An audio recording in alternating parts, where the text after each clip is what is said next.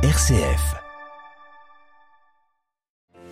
Les deux fusillades en Serbie de mercredi et de jeudi bouleversent toute la population et la triste aussi le pape François qui adresse ses condoléances aux familles des victimes. Pour les autorités serbes, il est temps de prendre des mesures contre le port des armes.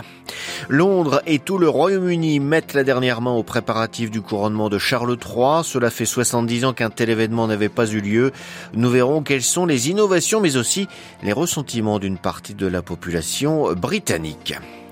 Les Maliens s'exprimeront par référendum sur le projet de nouvelle constitution le 18 juin, première étape du long processus de retour des civils au pouvoir. Bilan d'étape par le pape François de la commission pontificale de protection des mineurs près de dix ans après sa création. Le Saint-Père propose des pistes pour une spiritualité de la réparation. On en reparle à la fin de ce journal. Radio Vatican, le journal Xavier Sartre. Bonsoir. La douleur et la tristesse du pape pour les fusillades de mercredi et d'hier en Serbie. François fait parvenir un télégramme à Monseigneur Nemeth, l'archevêque de Belgrade. Il y adresse ses condoléances aux familles des victimes de ces actes de violence insensés, selon ses mots. En tout, 17 personnes, dont 8 enfants, ont été tués dans deux fusillades. La première commise par un adolescent de 13 ans dans son école à Belgrade. L'autre par un jeune homme de 21 ans qui a tiré l'arme automatique depuis sa, vie, depuis sa sur la foule dans trois villages différents jeudi soir. Deux drames, coup sur coup, qui ont suscité une profonde émotion en Serbie et fait réagir le gouvernement. À Belgrade, Laurent Rouy. En moins de 48 heures, le président Aleksandar Vucic a présenté deux fois ses condoléances à la nation. Il annonce des mesures fortes pour empêcher que de telles fusillades se reproduisent. D'abord, il va désarmer la population, mais aussi stopper la violence à l'école. Dans les six mois, nous allons envoyer 1000 policiers supplémentaires dans les écoles. Nous n'allons pas seulement augmenter la sécurité des écoles, nous allons aussi diminuer la violence scolaire entre élèves d'au moins 80%, ce qui sera un très très grand pas. Mais pour Marina Djuric, sociologue, la violence n'est pas présente qu'à l'école. Il faut une réponse institutionnelle forte et pluridisciplinaire. Seul un engagement total d'experts pourra donner un résultat. Les pays confrontés aux mêmes problèmes et qui ont réussi à les surmonter ont créé de nouvelles institutions dans lesquelles des experts de différentes branches ont abordé le problème sous tous les angles. Pour la philosophe Dubravka Stojanovic, le plus grand manquement en Serbie est de n'avoir jamais débattu sur les guerres et les crimes des années 90, entraînant une forme de déshumanisation et d'anxiété. Reste à savoir si le gouvernement aura la volonté ou la force d'ouvrir un tel débat. Laurent Rouy Belgrade, Radio Vatican. Russes et Ukrainiens se préparent à de nouveaux affrontements en prévision de l'offensive de l'armée ukrainienne annoncée pour les prochains jours. La Russie a évacué partiellement 18 localités qu'elle occupe près de Zaporizhia dans le sud de l'Ukraine.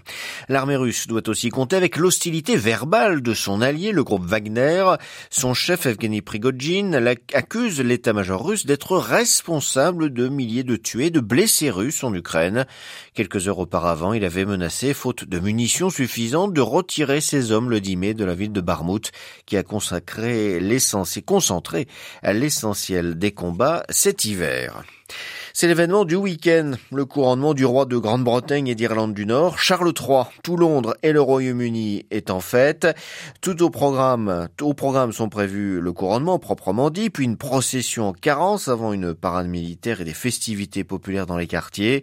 Le roi Charles, 74 ans, essaie de concilier tradition millénaire et désir d'adaptation à la modernité dans un contexte de désaffection vis-à-vis de la monarchie. À Londres, Jean Jaffray. Le roi Charles III et la reine consort Camilla se rendront en carrosse depuis le palais de Buckingham à Westminster Abbey, où seront déjà installés les 2000 invités, une centaine de chefs d'État et de premiers ministres, les membres de la famille royale et des souverains étrangers. Une innovation toutefois, plusieurs centaines de responsables d'associations caritatives ont été invités au service religieux. Il sera célébré par l'archevêque de Canterbury, Justin Welby, qui, tout en maintenant la tradition liturgique basée sur la Bible du roi Jacques, insistera sur la solidarité et la compassion. Pour la première fois, des représentants des religions hindoues, musulmanes, juives et orthodoxes participeront à la liturgie. Derrière un paravent, le très révérend attouchera le front et les mains du roi des saintes huiles de Jérusalem. Le roi tient son pouvoir de la main de Dieu. Il est le défenseur de la foi et protecteur de l'Église établie d'Angleterre. Les 250 millions de livres que coûtera le couronnement passent mal, alors que des centaines de milliers de foyers dépendent de banques alimentaires pour manger. Enfin, des recherches ont montré que la famille royale a profité dans le passé de la traite des Noirs et de l'esclavage. Les associations demandent que le roi présente des excuses et des réparations. Long Jean Jaffré, Radio Vatican. Et concernant la dimension écuménique inédite de ce sacre, je vous invite à écouter notre dossier de ce vendredi, un entretien avec le père Christopher Jamison, abbé général de la congrégation bénédictine anglaise. Une interview à retrouver sur notre site internet www.vaticannews.va. Sept enfants seraient tués ou blessés chaque heure au Soudan à cause de la guerre civile. C'est ce qu'annonce l'UNICEF pour qui la situation est devenue fatale à un nombre effroyablement important d'enfants, l'Organisation des Nations Unies. Et la réalité pourrait être pire que cela, craint l'agence onusienne dédiée aux enfants. Elle pourrait aussi empirer puisque les combats entre l'armée du général Buran et les paramilitaires des FSR du général Daglo ne cessent pas. Des frappes aériennes et des tirs de mitrailleux se font régulièrement entendre dans la capitale Khartoum. Trois semaines déjà que cet affrontement a commencé. C'est officiel, les Maliens sont invités à s'exprimer sur le projet de nouvelle constitution le 18 juin, annonce faite ce matin à la télévision publique. Le 19 mars dernier, ce référendum avait été repoussé s'inédier. La junte militaire au pouvoir est accusée de jouer la montre avant de rendre le pouvoir aux civils. Les explications de Marine. Ce référendum constitutionnel est en fait une première étape sur la longue route de la transition vers un pouvoir civil et avec le report de mars dernier, les colonels maliens sont déjà en retard sur le calendrier, calendrier qu'ils ont eux-mêmes fixé et qui avait permis de lever les sanctions économiques imposées par la CDAO, la communauté économique des États d'Afrique de l'Ouest. En mars, le référendum avait été repoussé pour des raisons logistiques, impossible d'installer dans tout le Mali des bureaux de vote et impossible de vulgariser en temps et en heure le texte constitutionnel. Cette constitution prévoit notamment une réforme territoriale et de renforcer le pouvoir du président. Dans le nouveau texte, c'est lui qui détermine la politique de la nation et non plus le gouvernement. Le président qui également nomme les ministres et le premier ministre et qui pourrait dissoudre l'Assemblée nationale. La constitution est finalement la clé de voûte des militaires maliens.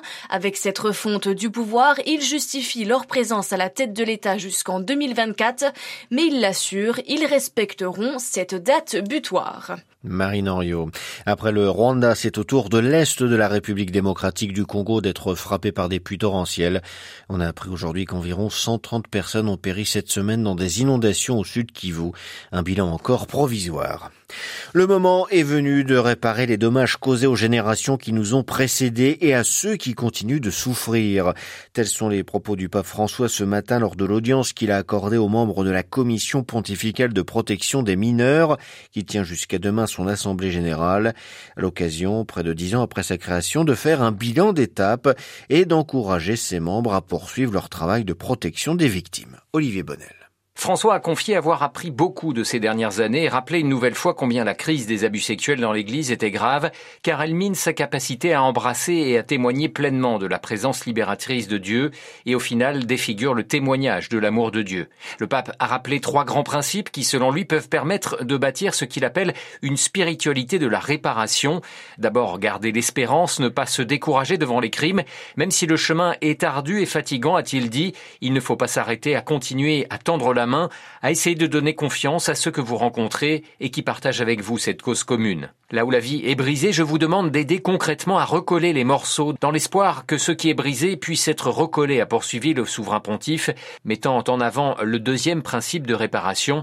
Enfin, troisième point, François a invité les membres de la commission à cultiver le respect et la bonté de Dieu en eux. Le moment est venu de réparer les dommages causés aux générations qui nous ont précédés et à ceux qui continuent de souffrir, enfin expliqué le Saint-Père.